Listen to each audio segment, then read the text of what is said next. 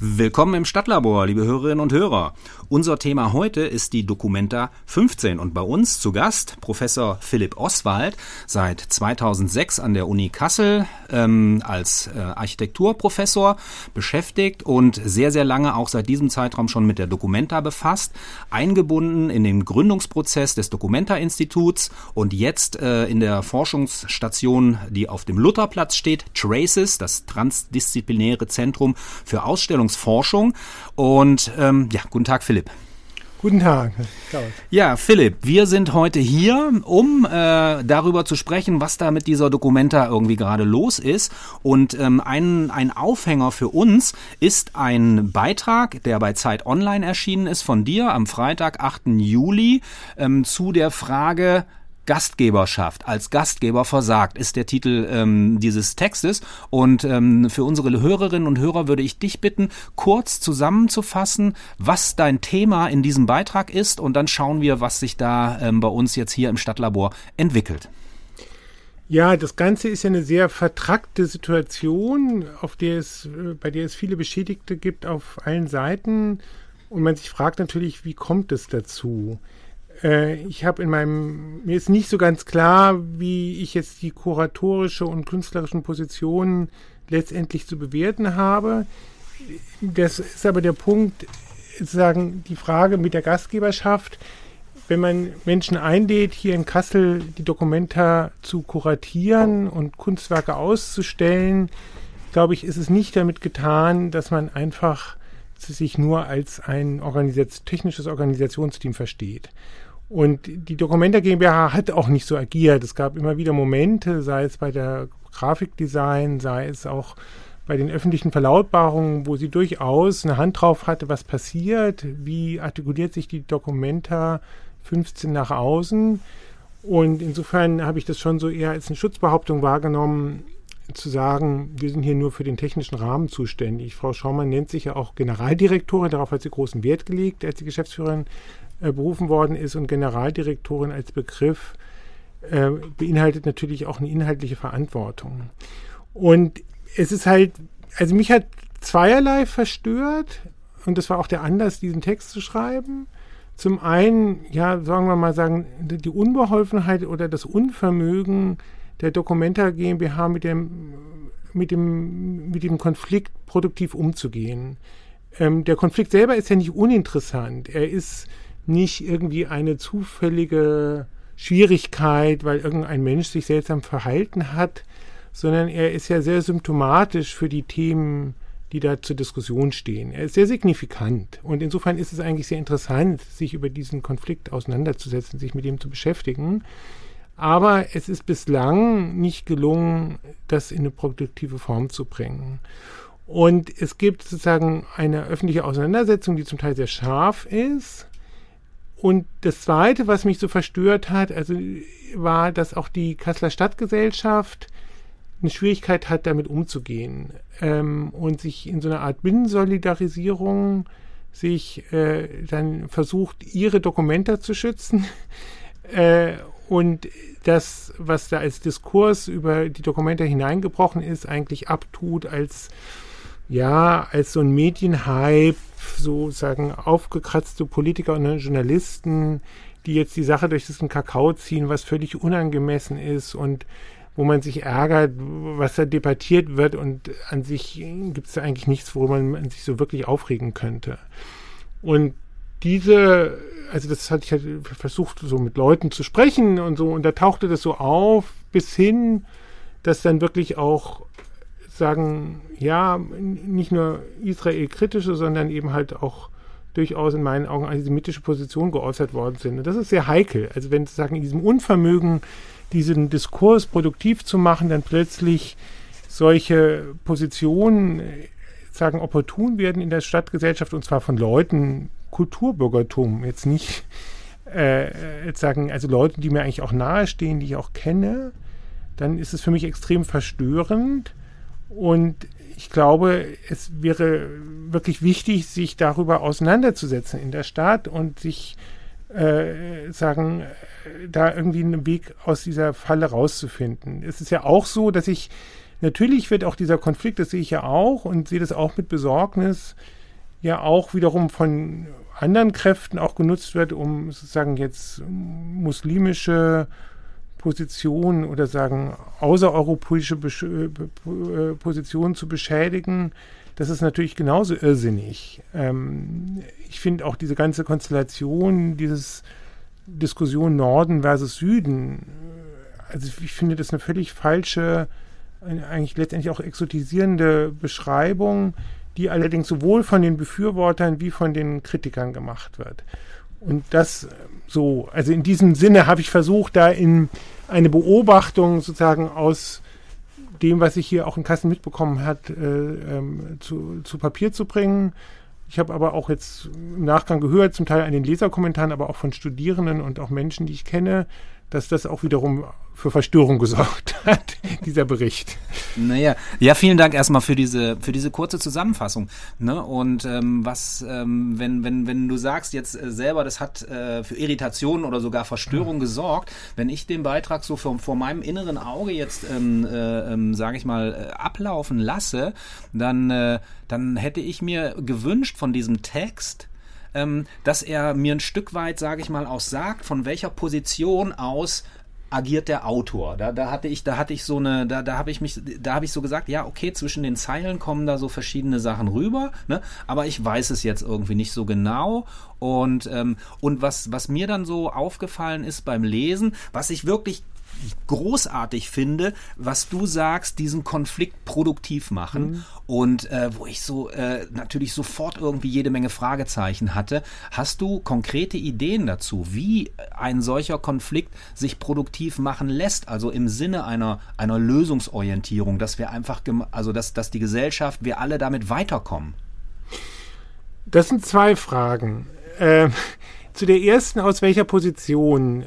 Zum einen ist ist natürlich der Text geschrieben aus einer Position, jemand, der in Kassel arbeitet, der aber, das weiß ja auch der ein oder andere, seine Familie in Berlin hat und sagen an beiden Orten lebt und nicht jetzt so völlig eingebunden ist, die Kasseler Stadtgesellschaft, sondern mit einem Fuß hier und mit dem anderen Fuß dort. Insofern so halb drinnen, halb draußen, mit all seinen Vor- und Nachteilen. Mhm.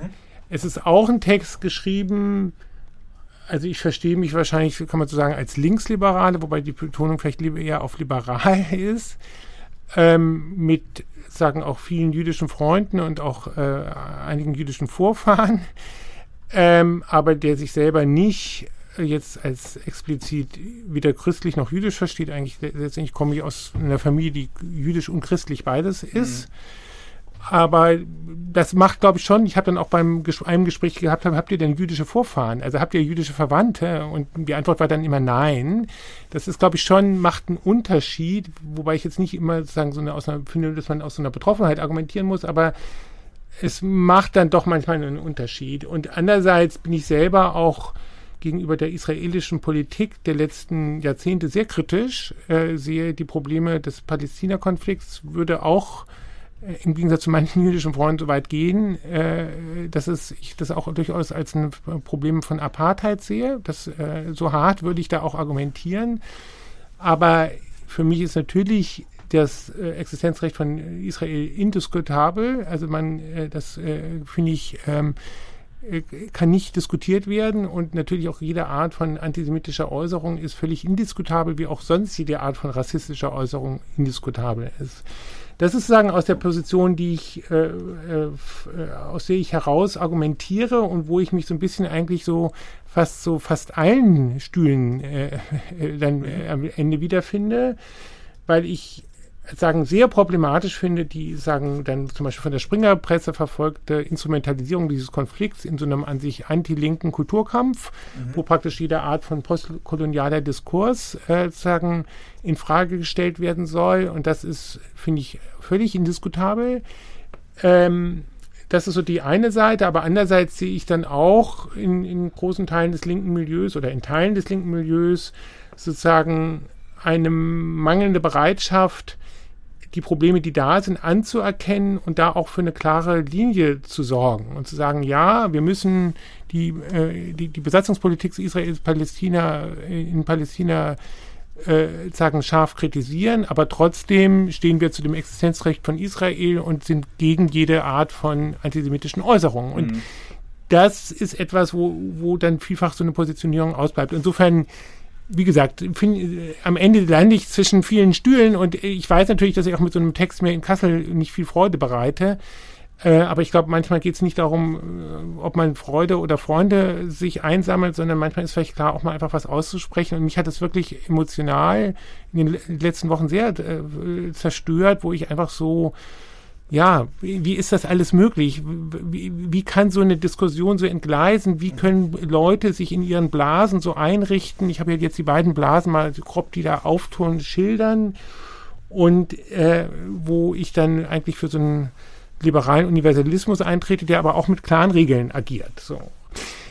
Das zu deiner ersten Frage. Ja, okay. Vielen Dank erstmal. Also ne, ne, so diese meine mein Impuls äh, jetzt auch für dieses Gespräch äh. war ja auch, äh, sage ich mal, rauszuarbeiten. Also was ist diese nennen wir es mal eine neue Spur im Diskussionsprozess, mhm. ne? Und äh, wenn wenn du das jetzt so beschreibst, dass du äh, damit erstmal so zwischen den Stühlen landest, dann ist ja dann ist das ja auch eine Position, die erstmal da ist, ne? mhm. ne? Und und in dem und und die die Fragestellung jetzt äh, für, für, für, für mich, für vielleicht auch für andere ist, okay, wie können wir es denn produktiv machen? Also wie, wie kann sowas gehen? Ne? Und äh, hast du da konkrete Ideen? Hast du Erfahrungshintergründe, aus denen du das ähm, ja beschreiben kannst oder vielleicht einfach eine, eine Idee dafür ähm, zu entwickeln, wie wir damit umgehen könnten, sowohl hier in Kassel als auch eben auf dieser Bundesebene. Ne? Weil wenn man, wenn man jetzt hört, also das, das wurde natürlich dann hier in der Lokalpresse auch mit, mit sehr mit Wohlwollen aufgenommen, dass im Kulturausschuss von der Ruanda Group äh, gesprochen wird,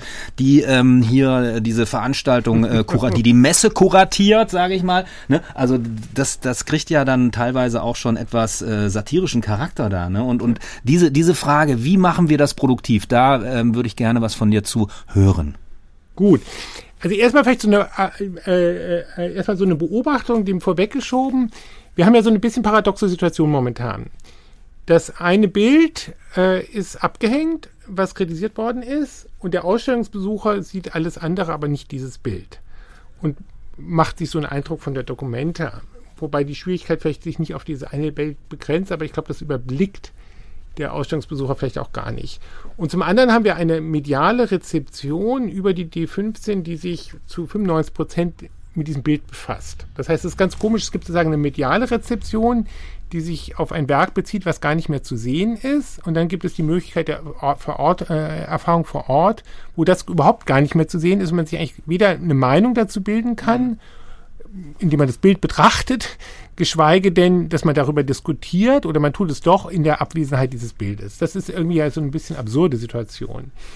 Ich war erstmal, habe so ein bisschen geschluckt oder den Atem angehalten. Wir hatten bei Traces, hatte Heinz Bude ein Gespräch gehabt vor einigen Wochen mit Nathan Snyder, der sozusagen als äh, Soziologe aus äh, Tel Aviv sozusagen sagte, ihr werdet dafür, das Bild hängen zu lassen. Das war wenige Stunden, bevor es abgehängt worden ist. Und wir haben dann erstmal so gefragt, wie bitte? wie meinst du das? Und er sagt, na gut, der, der, Antisemitismus ist ja nicht vorbei, wenn man das Bild abhängt. Ja. Und wir müssen da uns damit vielleicht auseinandersetzen. Und das ist auch, wo ich sagen würde, also bei aller, äh, also wo ich erstmal eigentlich ganz äh, zufrieden oder gut ist, dass sich die, sowohl die Kuratoren wie die Künstler auch doch irgendwie dann äh, sehr klar gesagt haben im Nachgang, ja, das ist doch ein Fehler, das war nicht so richtig. Ich habe aber auch bei dieser äh, Diskussion im Kulturausschuss im Bundestag vermisst, dass es überhaupt von Ihnen auch eine Reflexion gab über den ja doch sehr massiven Antisemitismus, den es äh, äh in Indonesien gibt und den ähm, äh, der auch eine lange Tradition hat. Das würde ja schon dazugehören. Das ist ja nicht per Zufall auf diesem Bild gelandet. Das ist ja etwas, ist auf diesem Bild gelandet, weil man äh, sagen, aus einem gesellschaftlichen Kontext kommt, wo das irgendwie relativ normal anscheinend ist und was halt bei uns einfach nicht diskutabel ist. Diese Reflexion hat mir gefehlt. Aber der Punkt ist ja, wo ich sage, okay, das Bild abzuhängen, das wirft Fragen auf, das wirft ja auch den Vorwurf auf, das ist ja Zensur, was ich jetzt nicht so sehe. Ich denke, dass es man nicht an der Stelle hätte so hängen lassen können, als sozusagen Schlüsselwerk auf dem Friedrichsplatz. Man hätte es im öffentlichen Raum. Aber ich denke, man hätte es vielleicht in einer Ausstellungssituation in einem Innenraum bringen können, kontextualisiert mit weiteren Informationen und vielleicht anderen Werken. Und es gibt vielleicht auch andere Werke, die noch irgendwie schwierig sind. Und ich glaube, was es nötig wäre, wäre eigentlich diese Kommentierung und Kontextualisierung dieser Werke. Also es wäre interessant nachzuvollziehen, warum ist dieses Werk so entstanden, was waren die Ideen, aus welcher Kultur kommt es, warum ist es bei uns so ein Skandal, äh, Skandalon oder warum ist es, und es ist nicht nur bei uns ein Skandalon, es ist ja eigentlich einfach generell indiskutabel, so antisemitische Karikaturen da äh, drauf zu formulieren. Ähm, was ist es überhaupt für ein Welt, äh, äh, äh, Gesellschaftsbild, was da zum Ausdruck kommt? ich denke, es wäre lohnend, über dieses Bild sich äh, auseinanderzusetzen und äh, sagen, das nicht also sozusagen zu verdecken. Und insofern weiß ich nicht, es gibt ja Leute, die sagen, also bis dahin zu dem Extremum, man muss die Ausstellung schließen. Die anderen sagen, es gibt gar kein Problem. Das sind ja sozusagen die Pole, in denen sich das bewegt. Und ich denke, die Dokumente hat es wie andere auch verdient, dass man sich mit ihr beschäftigt. Aber es, es müssen auch in der Ausstellung diese Problematiken adressiert und diskutierbar gemacht werden. Und das ist ein Teil auch dann meiner Kritik, dass ja die Ausstellung mit dem Anspruch und die Kuratoren mit dem Anspruch herkommen, eigentlich auch sehr dialogisch und gesprächsbereit zu sein. Mhm. Das ist ja benannt worden und man hat gesagt, ja, und man hat ein Begleitprogramm, wo auch die Künstler viel da sind und man mit ihnen sprechen kann. Mhm.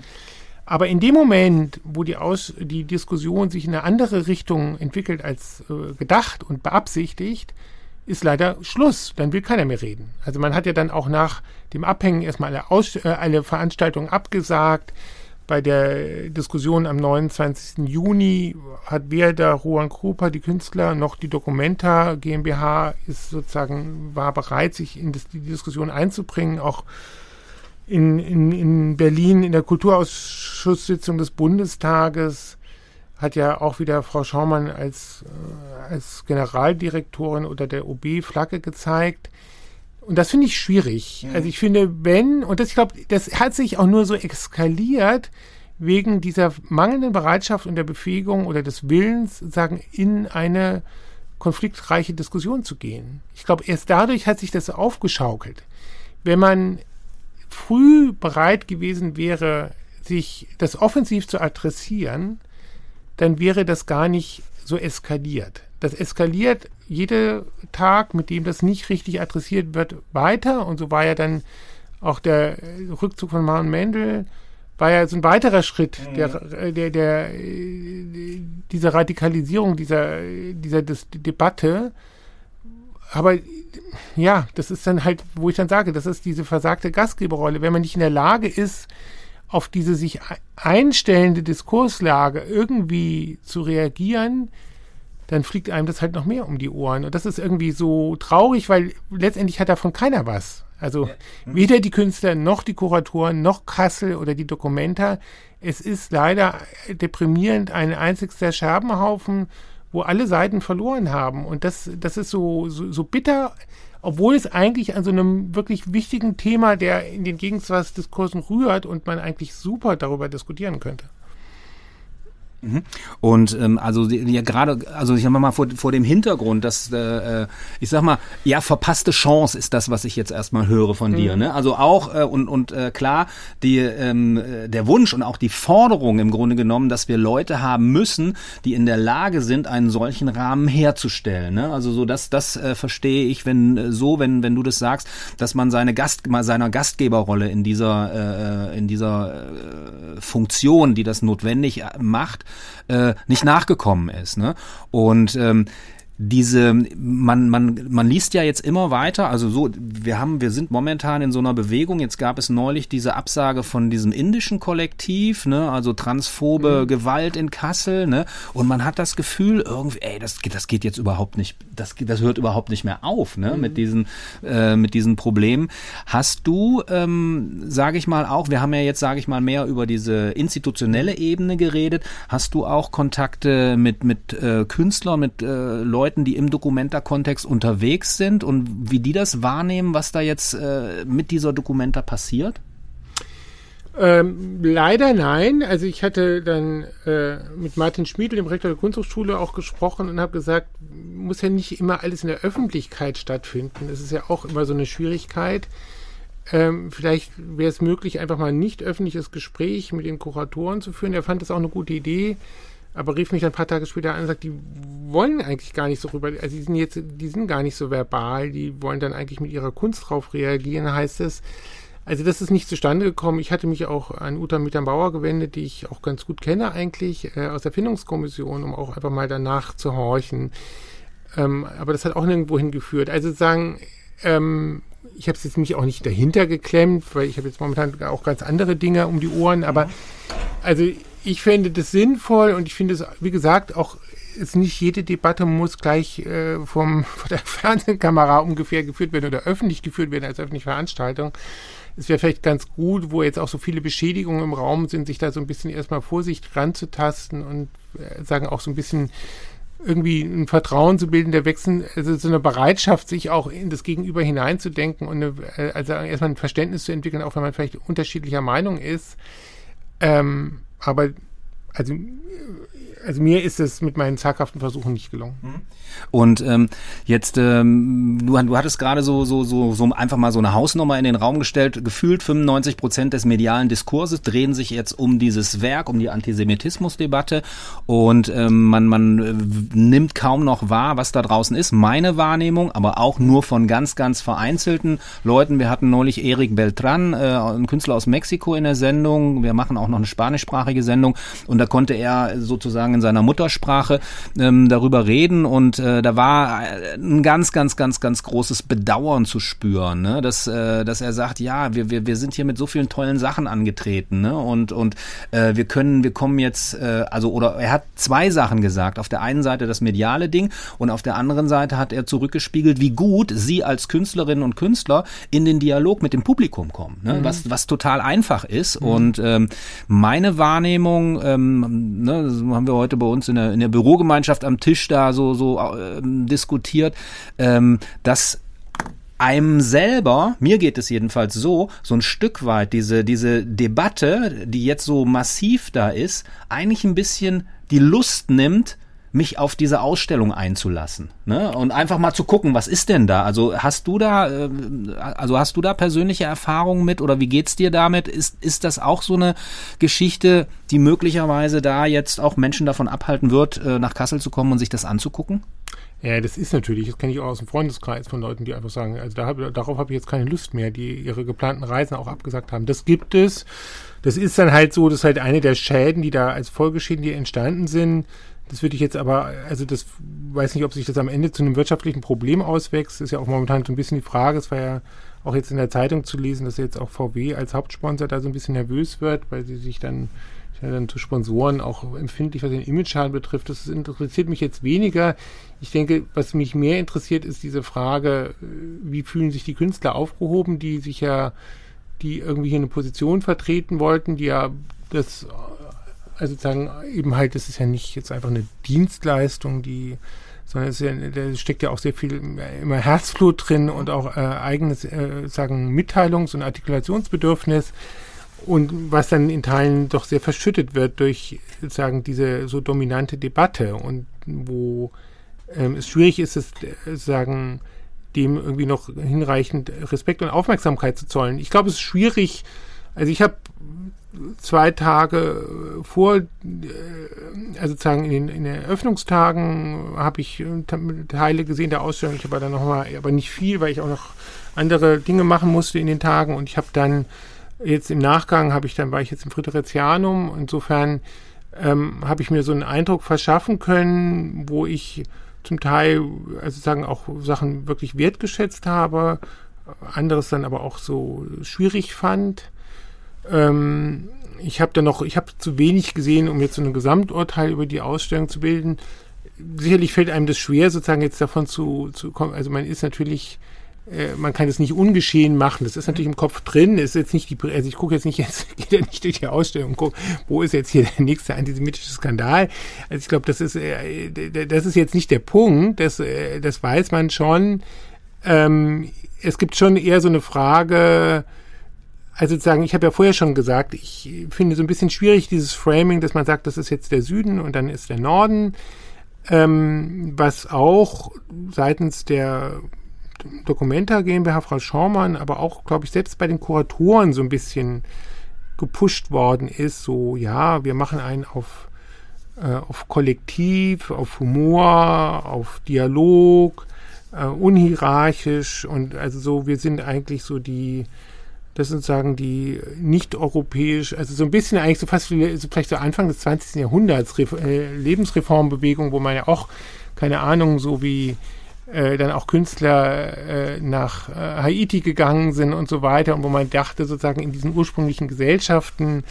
ähm, da irgendwie eine bessere Lebensform zu entdecken. Diese Art von Exotismus, der ist schon ich finde, der ist präsent. Das hat auch schon bis in diese Grafik, äh, in diese äh, visuelle Erscheinungsbild, was ja auch so ein bisschen so mit diesen bunten, munteren Farben spielt. Ich glaube, das ist eine Karte, auf der das spielt und die mich befremdet, ähm, weil ich das sehr anders wahrnehme. Ich glaube nicht, dass es eine Frage ist von Süd versus Nord. Äh, in vielerlei Hinsicht nicht. Also das ist diese Art der Kunstproduktion, die in der Dokumenta überwiegend 15 vorwiegend vorgestellt wird, ist natürlich auch eine Form von Kunstproduktion, die es auch hierzulande gibt, also in Europa oder Nordamerika. Ähm, ich bin auch zum Teil mit solchen Künstlern befreundet, die auch eher so kollektivistisch arbeiten, die auch äh, eher sozusagen so stadtteilbezogen, die eher sozusagen das Kunst auch als Empowerment oder als äh, sozusagen Selbstvergewisserung, als Selbstartikulation verstehen jenseits des Kunstmarktes. Ja, das, ich finde es eine durchaus interessant. Ich fand es auch am Anfang erstmal so erfrischend zu sagen, das ist jetzt eine Kunst ist, die jetzt nicht sozusagen diesem klassischen Kunstmarktmechanismus erfolgt, der von Kunstkritik, Museen, Galerien äh, und so weiter. Aber es ist nicht eine Frage von Nord und Süd. Wie gesagt, das gibt es hierzulande und natürlich gibt es in der südlichen Hemisphäre auch Künstler, die ganz anders arbeiten, die zum Teil sehr klassisch arbeiten. Das ist, finde ich, so ein ganz eigenartiges Framing, das so äh, zu verstehen. Und auch die Problemlagen sind ja gar nicht so eindeutig. Also so wie die Israel sagen selber, also die, die jüdische Bevölkerung selber Opfer ist eines, wenn man äh, so sagen kann, es wurde ja in der einen Debatte ja auch sehr deutlich, da am 19. Juni, dass eigentlich postkolonialen Diskurse durchaus auch sozusagen die jüdische Erfahrung ähm, zum Ausgangspunkt nehmen können, denn so wie sagen die Juden in ihren Ghettos behandelt worden sind in, in, in, in Deutschland und auch in Osteuropa, das war ja ganz klar, sagen auch eine Art der, sagen so einer kolonialen Perspektive, auf der sie da diskriminiert worden sind. Umgekehrt stellt sich natürlich auch in Palästina umgekehrt die Frage, ähm, wie weit hat es auch eine koloniale Dimension? Mhm. Ähm, das gilt aber für Indonesien genauso. Also Indonesien war eine niederländische Kolonie, aber Indonesien ist auch ein großes Land, was äh, Nachbarländer auch äh, sagen zum Teil annektiert hat und wo Bevölkerungsminderheiten bis heute unterdrückt werden. Also insofern ist, kommt uns jetzt auch nicht die Unschuld aus dem Süden hier entgegen. Es ist ein Land mit seinen eigenen Widersprüchen. Jetzt ist ja bei der Dokumente nicht nur von Indonesien die Rede, aber die Kuratorenteam kommt von dort und das eine umstrittene Kunstwerk kommt von dort auch. Und es wäre eigentlich nötig, sich vielleicht auch mal von diesem, dieser Unschuldsunterstellung, dass diese Art, also sozusagen Personen dieser Provenienz eigentlich erstmal so das Bessere verkörpern, eine völlig absurde Vorstellung ist. Also insofern weder ist ein, ein, ein Jude per se äh, was Besseres als ein Nicht-Jude, noch ist ein äh, sagen äh, Mensch des Südens per se etwas Besseres als ein, als jemand anderes. Das sind alles völlig absurde Framings. Ähm, das ist aber etwas, was schon so ein bisschen suggeriert und gespielt wird und was auch in den Diskussionen so ausgesprochen wird. Und ich glaube, von diesen eigentlich Klischee-Vorstellungen wäre es eigentlich höchste Not, sich frei zu machen. Und ich fände eigentlich genau interessant, auch äh, sagen, das zu diskutieren, den deutschen Kolonialismus, den wir, wo wir einen Nachholbedarf haben, der ist, äh, es ist in den letzten Jahren taucht es auf, aber wir haben ja nach wie vor auch diese äh, da äh, zum Beispiel in hier in, in Witzenhausen die Landwirtschaftsschule, die einen ganz krassen kolonialen Hintergrund hat, wo sich keine der Akteure da bisher adäquat zu verhalten hat. Also wir haben, haben dieses Thema auch selbst hier vor Ort, ja, und in, zwar in, in durchaus massiver Weise, wo sich die Gesellschaft noch nicht richtig zu verhalten hat. Also haben wir ein koloniales Problem, aber auch, auch eine indonesische Gesellschaft hat ein koloniales Problem und nicht nur als Opfer, sondern auch als Täter. Und da wäre eigentlich viel interessanter, so auf Augenhöhe über diese Problemlagen zu sprechen. Und auch ist per se ein Kollektiv nicht was Gutes. Also sozusagen, äh, auch, äh, keine Ahnung, äh, linksextremistische Terrorgruppen oder Kuckucksklan sind Kollektive. Also das per se ein, Ko ein Kollektiv, was äh, Erfreuliches sein soll, ist doch eine völlig naive Vorstellung. Also auch das ist, äh, also finde ich, ist mal, gehört mal abgeräumt. Und diese Verklärung in diesem, in diesem Branding der Dokumenta 15 sind einfach ähm, deplatziert. Mhm. Es ist so, ich hatte da, ne, als du, als du das eben gesagt hast, so diese, es gibt ja diesen edlen Wilden in Anführungszeichen, ne? also der da ähm, auch durch die durch die Literatur geistert. Und ähm, das finde ich, das fand ich an deinem Beitrag jetzt stark, ja. ähm, den du in der Zeit halt formuliert hast. Natürlich auch, ähm, ne, das das könnte man natürlich ganz ganz groß halt auch ausführen, aber da so eine so ein Bewusstsein für zu schaffen, äh, dass äh, dass diese es ist fast so ein bisschen so, als würden wir jetzt endlich das so sehen können, das ist der globale Süden. Ne? Und jeder, der mal in einem solchen Land gewesen ist, ne, der weiß halt, dass es innerhalb des Landes mindestens drei, wenn nicht vier Welten gibt. Ne? Also so, ähm, die, ähm, die alle unterschiedliche Ausgangsbedingungen, Rahmenbedingungen haben und wir können meistens dann, wenn wir in solchen Ländern sind, uns in einem Kontext bewegen, der fast dem entspricht, äh, was, was unsere Realität ist. Und auf der anderen Seite fährst du ein paar Kilometer weiter und es ist, äh, es ist vollkommen anders. Ne? Also das, ähm, das finde ich, also das fand ich an diesem mhm. Beitrag stark. Also mhm. dieses, ähm, ähm, diesen, dieses exotisierende Moment äh, zu benennen mhm. und ähm, was auch ein sehr, was ich sehr gut finde, ähm, Augenhöhe. Ne? Mhm. Also so, das heißt, wenn, wenn ich das jetzt nochmal so zurückführe auf das, was wir ähm, gesprochen haben, ne? also wie kann ich den Konflikt produktiv machen, mhm. ne? ähm, dann ist es auch ein Teil der fehlenden Augenhöhe, die da momentan ähm, stattfindet, dass so jeder in seiner Blase, sage ich mal, denkt und auch nicht äh, wirklich die Bereitschaft mitbringt, äh, die so ein Stück weit irgendwie zu verlassen? Ja, ich glaube, mit der Augenhöhe, ich, das kann ich nicht ganz beurteilen. Also klar, in diesem medialen Streit, es gibt ja einfach dann auch Instrumentalisierung des Konfliktes. Also sagen, wenn, sagen jetzt zum Beispiel konservative Kreise da jetzt die Chance wittern, mal äh, da ordentlich in diesen postkolonialen Diskurs reinzukrätschen, dann ist das natürlich sehr fragwürdig. Das, also sie sagen, es geht oft, das ist kaum zu vermeiden, das muss man irgendwie auch aushalten. Es geht dann halt oft nicht um die eigentlich konkrete Besach benannte Sache selber, sondern die ist auch ein Hebel, um äh, sagen in anderen Diskursen sagen Punkte zu machen. Ähm, ich denke mal, also sagen, ich glaube, da komme ich will ich doch nochmal auf diese Frage der Gastgeberrolle zurückkommen. Ähm, ich glaube, man muss sich einfach nochmal, also man, oder ich denke, man muss vielleicht zumindest sich darüber unterhalten, was, was bedeutet das denn, wenn Kassel sagen Gastgeber, die Stadt Kassel, Gastgeber ist für so eine globale Ausstellung alle fünf Jahre. Ich würde verstehen, dass wenn man Gastgeber ist, dass man so eine gewisse Fürsorgepflicht hat gegenüber den Leuten, die man einlädt. Und ich glaube, da hat es Defizite gegeben. Also ich habe das ja auch in dem Artikel benannt. Also man kann es an zwei Punkten, an zwei Beispielen festmachen. Und ich, wie gesagt, ist, ich kenne die meisten Prozesse nicht, sind ja nicht alles öffentlich. Aber der eine Prozess, ich hatte dann auch mit Nathan Snyder noch sprechen können nach seinem Auftritt und hat ihn auch nochmal gefragt. Also er hatte ja die Teilnahme an dieser Diskussionsreihe We Need to Talk abgesagt, neben ein, zwei anderen, was ja zu deren Absage führte. Und das Irritierende war, dass er hat, also er wollte das jetzt gar nicht so in der Weise torpedieren, dass es irgendwie äh, abgestellt wird. Also er hat ihnen eine Mail geschrieben und hat nichts mehr von der Documenta GmbH gehört. Und ich finde, also wenn ich jetzt einen Gast einlade, ich wenn ich zum Abendessen einen Gast einlade und der mir eine Mail schreibt und sagt, Philipp, irgendwas, äh, also mir, mir, ich fühle mich unwohl bei dir, so wie du das irgendwie jetzt die Einladung gemacht hast, ich mag doch nicht kommen, dann würde ich den doch irgendwie mal anrufen und sagen, also können wir irgendwie was dran ändern oder es tut mir leid oder du hast äh, keine Ahnung. Also irgendwie würde ich versuchen, mit ihm nochmal mich ins Benehmen zu setzen, ob ich ihn einfangen kann oder wenigstens eine, Verständigung oder dass er mich versteht, warum ich das so mache und ich es vielleicht doch richtig finde, auch wenn er sich dann nicht mehr wohlfühlt. Nichts davon hat stattgefunden. Mhm. Stattdessen ruft ihn dann zwei Stunden später die Presse an. So finde ich, kann man miteinander nicht umgehen, schon gar nicht in so einer heiklen Situation, wo dieser Antisemitismusvorwurf schon im Raum ist, man einen jüdischen Vertreter gewonnen hat, der bereit war, erstmal sozusagen sich in diesen Rahmen zu bewegen, was jetzt auch nicht so komplett selbstverständlich ist, und der sich dann aber doch unwohl fühlt mag es berechtigt sein oder unberechtigt, sei mal dahingestellt. Aber ich finde, da habe ich einfach eine Verantwortung als ein Gastgeber.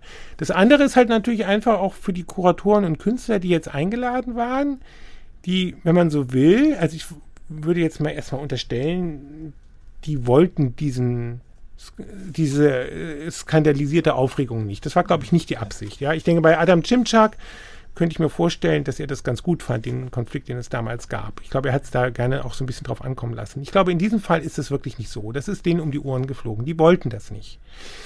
Und da müsste ich sagen, als Gastgeber, der ja die deutschen Diskurse kennt und auch die deutschen Empfindlichkeiten und wie solche Diskussionen laufen können, müsste ich doch sehen, dass ich irgendeine Form finde, dass das nicht so eskaliert, dass es sich nicht so entgrenzt.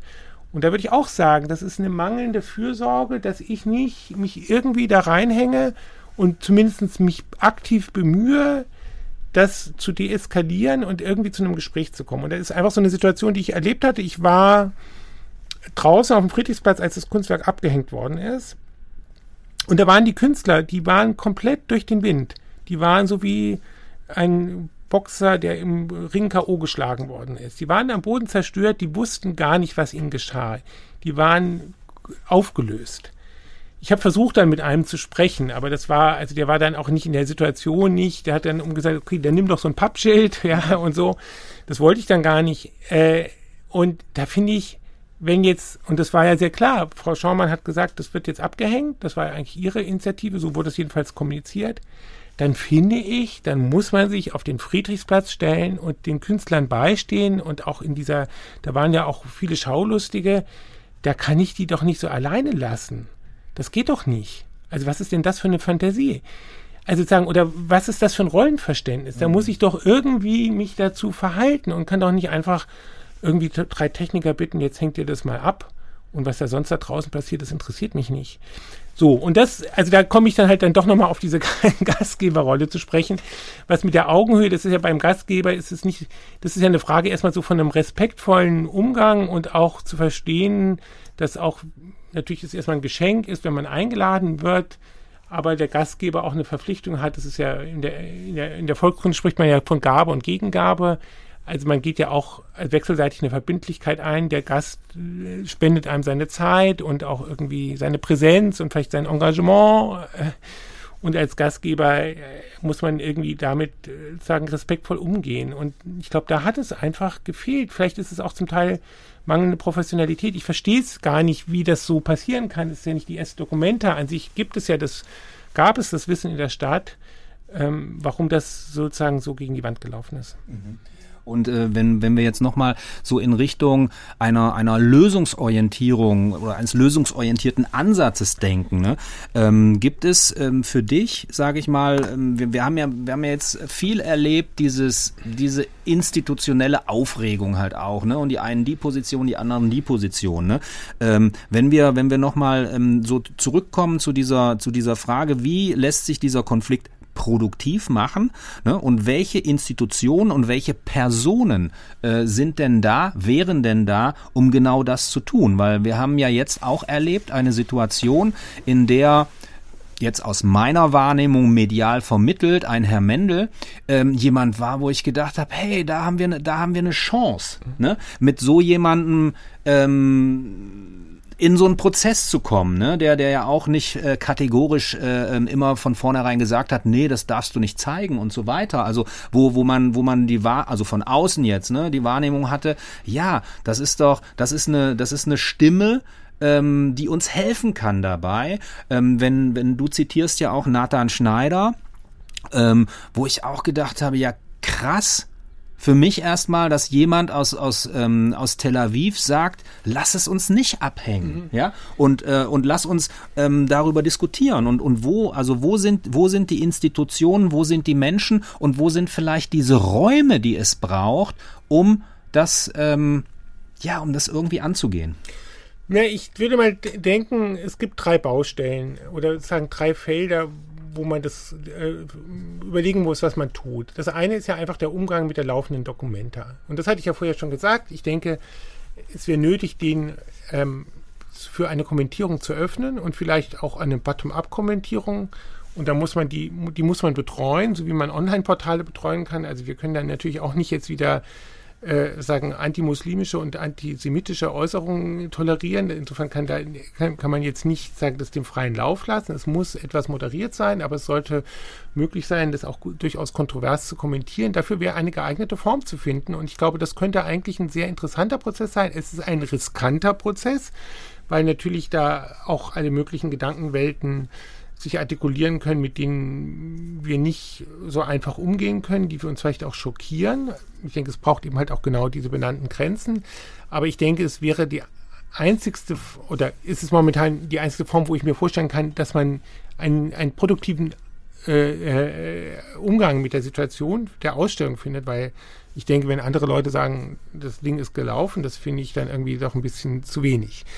Das ist so das eine Feld. Dann gibt es das zweite Feld, ähm, das ist sicherlich die Stadtgesellschaft. Ich habe das ja in meinem Artikel beschrieben, dass ich diese, sagen so eine Art Bunkermentalität wahrnehme, so eine Binnensolidarisierung, wo man denkt, das ist einem als Problem von außen übergeholfen worden. Das ist gar kein Problem.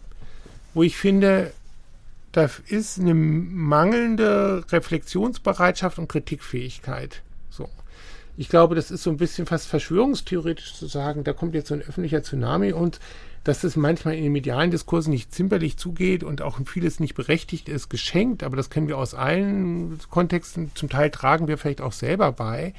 Ich glaube, das muss man irgendwie aushalten und es ist jetzt, es gibt ja auch jetzt nicht irgendwie einen Mastermind, der diese Diskurse steuert. Da äußern sich unterschiedliche Personen mit unterschiedlichen äh, auch unterschiedlichen Interessen. Ich sage ja, das ist nicht frei von Interessen, dieser Konflikt. Ähm, das ist in einer freien Gesellschaft hört da, gehört dazu. Ich finde eher eigentlich, dass viele der Beiträge gemacht worden sind, auch zum Teil doch Argumente, also sagen, es gibt ein sehr breites Meinungsspektrum.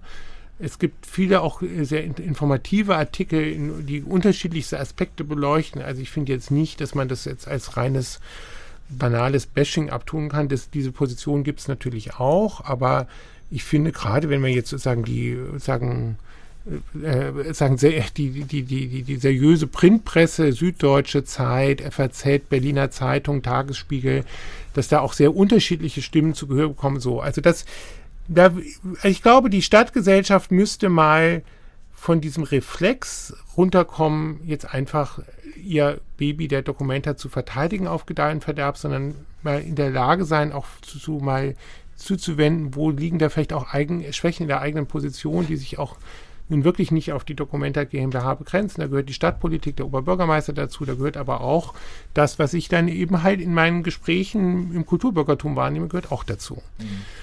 Und die dritte Ebene, gut, die ist ja auch schon politisch adressiert, ist es sicherlich eine Frage der institutionellen Verfasstheit der Dokumenta GmbH, wo Frau Roth und inzwischen auch Frau Dorn sagen, da müssen wir drüber sprechen. Das kann ich verstehen. Und es gab ja, also sagen, der institutionelle Schwierigkeit, die war ja schon vorher aufgetaucht. Äh, ich hab, muss sagen, für mich fängt, glaube ich, diese Krise der Dokumente eigentlich an mit dem Rauswurf von Annette Kuhlenkampf, die ich für sehr schätze und ich nicht erkennen kann bei der Information, die ich habe, es ist natürlich nicht alles öffentlich, dass sie sagen, das Problem verschuldet hat, was man bei der letzten Dokumenta gesehen hat mit diesen sieben Millionen. Sie ist berufen worden, da war Adam Cimczak schon berufen. Sie ist berufen worden, da war, hat der Aufsichtsrat auch schon die zwei Standorte genehmigt. Und dass man mit zwei Standorten in ein finanzielles Problem laufen kann, hätte eigentlich jeder der Beteiligten klar sein müssen. Und wir sprechen von einem Defizit von sieben Millionen. Gleichzeitig war in Berlin bei der Buga ein Millionen, äh, Defizit von 15 Millionen entstanden. Das war eine kleine Zeitungsnotiz wert. Nichts passierte. Und jetzt sagt der OB ja auch, wir können ohne die Berliner Millionen auskommen. Also plötzlich ist das Geld jetzt kein Problem in so einer Größenordnung. Ich nahm das als eine eher fast populistische Wendung da war, des OBs, sich von seinem Vorgänger abzusetzen, vielleicht auch mal gegenüber der Kunstwelt harte Kante zu zeigen. Hm, und äh, jemanden, der einen sehr, also sagen, ich fand, einen sehr überzeugenden Job gemacht hat, vor die Tür zu setzen. Und ich glaube, das hat die Institution beschädigt, weil in dem Moment wurde ja auch, hat der Bund gesagt, das war gegen den Wunsch des Bundes, gegen die zwei Bundesvertreter, und das war ja der Grund auch, warum die Bundesvertreter sozusagen das Gremium verlassen haben, weil sie da kein Mitspracherecht hatten, weil sie keine Gesellschafter sind. Das wurde sozusagen gesagt, das ist, macht jetzt Stadt und Land äh, unter sich aus, Geselle und Boris Rhein damals. Und ich glaube, das hat die Institution, diese, diese Entscheidung hat die Institution schon beschädigt. Und ich glaube, das ist, sagen, mit ein Wurzel für den Konflikt, den wir heute haben.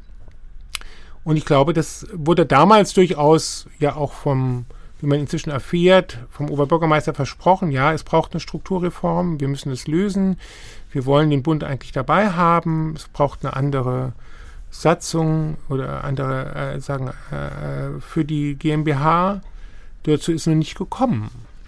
Und das wird, wird jetzt sagen nicht zu vermeiden sein, das ist ja auch okay. Jetzt hat man, hat man gelernt und dann ist natürlich die Frage, nach welchen Regeln passiert das und äh, was ist da, was sind da sinnvolle Regeln? Da wird es wahrscheinlich sehr unterschiedliche Vorstellungen geben und die äh, Stadtgesellschaft wird wahrscheinlich jetzt noch mehr als vorher pochen auf ihren ihre Kontrolle des Ganzen und andere werden darüber skeptisch sein, ob das richtig ist. Ähm, das wird nicht einfach sein, da zu einem Modell zu kommen. Mhm. Und ähm, wenn man wenn man das jetzt mal vielleicht so ein bisschen ähm, so, so ein bisschen zurücktritt, ähm, das äh, das das äh, Positive an einer Position wie du oder einer einer Funktion wie du sie hast, ähm, du bist jetzt äh, nicht in diesem Politikbetrieb mhm. drinne, ne, und du hast ein, ein bisschen eine andere äh, eine andere Stellung in dieser in dieser ganzen Geschichte. Wenn man jetzt irgendwie überlegt, ähm, wie ähm, ich hatte vorhin mal gefragt, welche Institutionen oder welche, welche Personen können es möglicherweise sein oder welche Räume äh, muss man halt auch schaffen, weil im Moment geht also nach meiner Wahrnehmung ist es so, dass ich gar nicht wüsste, wo soll denn dieser Raum irgendwo sein. Also jetzt nicht im physischen Sinne, sondern eher so, so, so in einem, auch in einem metaphorischen Sinne, ähm, wo genau das, ähm, was du hier halt auch vorgeschlagen hast, ähm, wo das möglich wird. Und, und ähm, wie kann das, wie, wie kann uns das noch gelingen in den 66 Tagen, wenn ich richtig gezählt mhm. habe, äh, die jetzt noch bleiben und natürlich dann auch mit der Perspektive, ähm, diese Ausstellung so aufzustellen, dass das jetzt nicht die letzte Ausstellung war. Das ist eine Befürchtung, die man in der Stadtgesellschaft, in der berühmten, äh, die ja auch eine sehr heterogene Veranstaltung ist, ähm, immer wieder halt auch hört. Ja, ich glaube, es ist sicherlich ein sehr einschneidende äh, Ereignis in der Dokumentargeschichte, vielleicht auch der gravierendste überhaupt. Ich glaube jetzt nicht, dass das damit die letzte Dokumenta ist, bestimmt nicht, aber die Dokumenta wird danach eine andere sein als davor. Ähm, ich habe ja schon gesagt, jetzt was die D15 selber betrifft, finde ich, sie muss sich diskursiv öffnen und sie muss für eine Kommentierung auch in den Ausstellungsräumen selber irgendwie eine Form finden. Und das, denke ich, sollten ja eigentlich die Künstler und Kuratoren in der Lage sein, also das ist ja auch ihr eigener Anspruch, dafür eine Form zu finden, ist nur bisher nicht erfolgt. Also sagen, wir reden ja immer jetzt über Abwesenheiten in der Ausstellung. Ähm, so, das, also das, das müsste jetzt dringend passieren. Es muss nicht sofort passieren. Es sind ja noch ein paar Wochen. Ähm, aber ich denke, es sollte im Laufe der Ausstellung passieren. Und also sagen, ich fände das ein spannenderes Experiment. Ein nicht ungefährliches Experiment, aber ein spannendes Experiment. Mhm.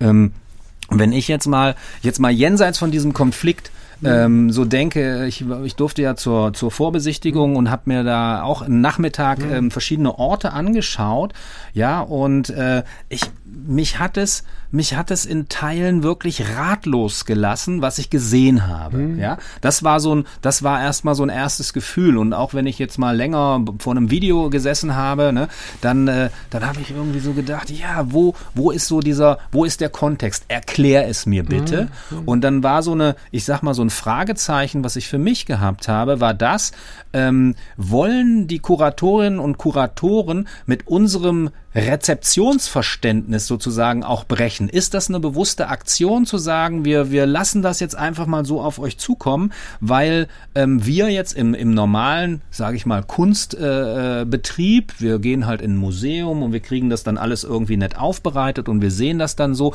wir können es halt schnell erfassen und äh, das leistet diese, diese Ausstellung zumindest von dem, was ich bislang gesehen habe, ja überhaupt nicht. Ja, das ist auch nochmal sozusagen so eine andere Schwierigkeit. Also sozusagen, wenn wir jetzt solche, äh, zum Teil sind es ja auch so, also lokale Initiativen, Künstlerprojekte, die sich an bestimmten Orten sozusagen engagieren, dass sozusagen so ein 1 zu 1 Transfer in eine Ausstellungssituation in Kassel, dass die äh, Fragen aufhört oder Schwierigkeiten produziert. Und das würde ich, da würde ich dir zustimmen. Es fehlt eine, eine, eine, eine, Kontextualisierung, es fehlt eine Vermittlung an den Ausstellungsbesuchern. Ähm, ich weiß nicht, warum das fehlt. ich kann dir das nicht erklären, da müsste man jetzt mit, ja. mit den Kuratorinnen selber sprechen.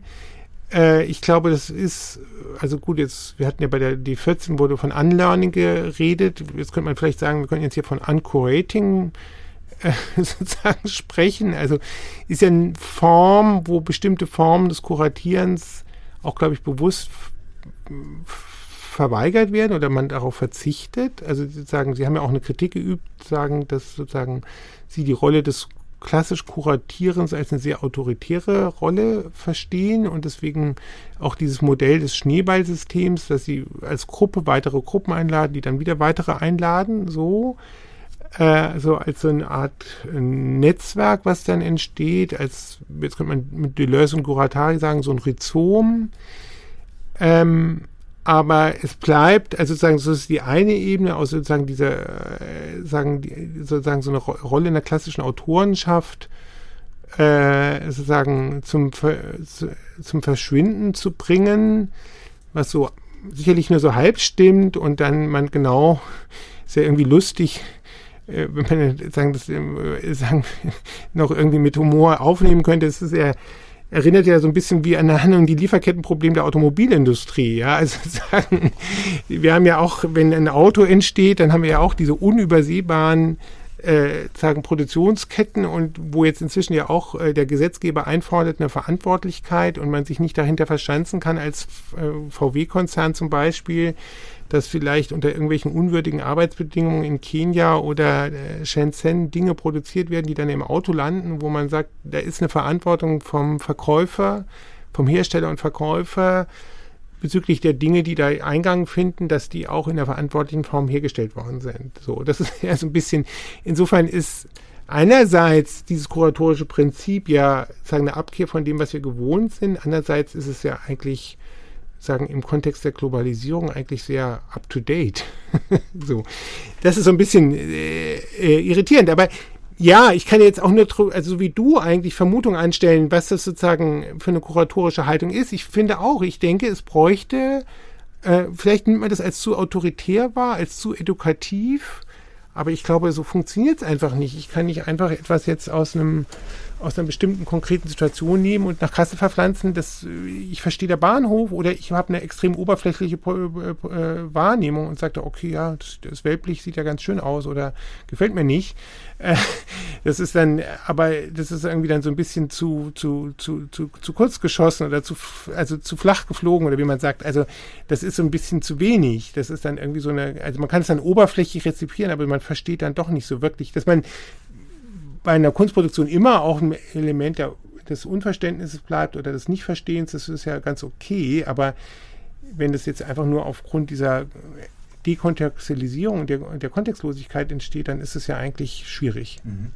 Ähm, Philipp, wir bewegen uns, sage ich mal, auf die Zielgerade mhm. zu. Ne? Also ähm, ich würde vielleicht noch mal einmal einen Bogen schlagen, ähm, so Du hast eine Ausstellung kuratiert 2019 zusammen mhm. mit anderen. Ähm, Bauhaus Documenta. Mhm. Ähm, und ähm, ich sag mal, ähm, was ich damals mitgenommen habe, ähm, das, äh, es ging auch darum, sozusagen zwei nennen wir es mal kulturelle Exportschlager mhm. aus der Weimarer Republik und aus der äh, Bundesrepublik mhm. Deutschland miteinander zu vergleichen.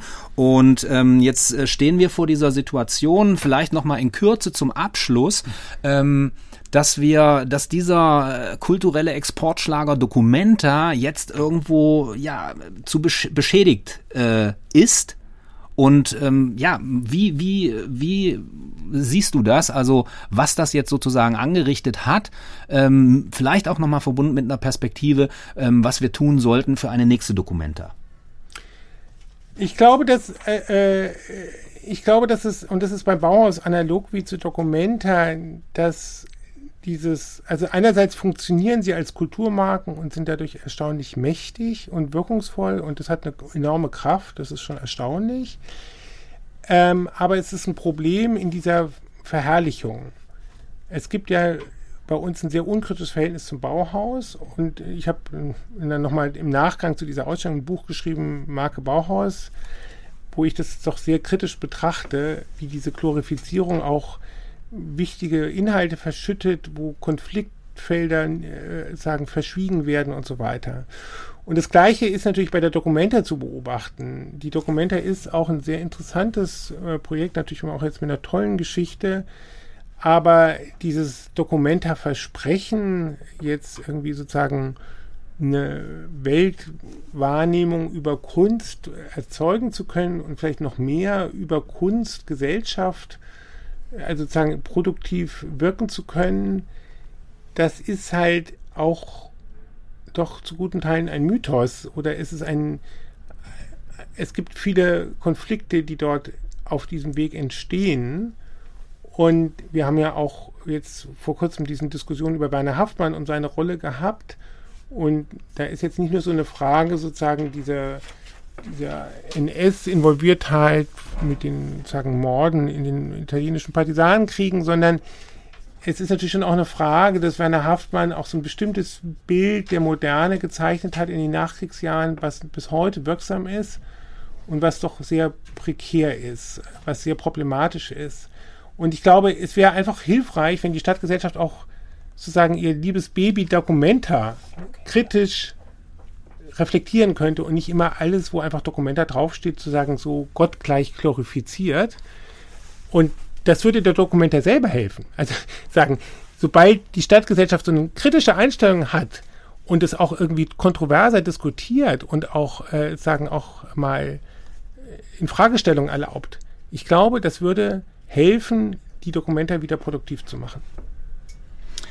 Ja, vielen, vielen Dank. Das war ähm, ein sehr, sehr schöner Schlusssatz und ähm, wir sind gespannt, wie die Diskussionen weitergehen und auch wie die Ausstellung natürlich weitergeht. Ganz, ganz großes Dankeschön an Professor Philipp Oswald, der hier bei uns im Stadtlabor heute zu Gast war.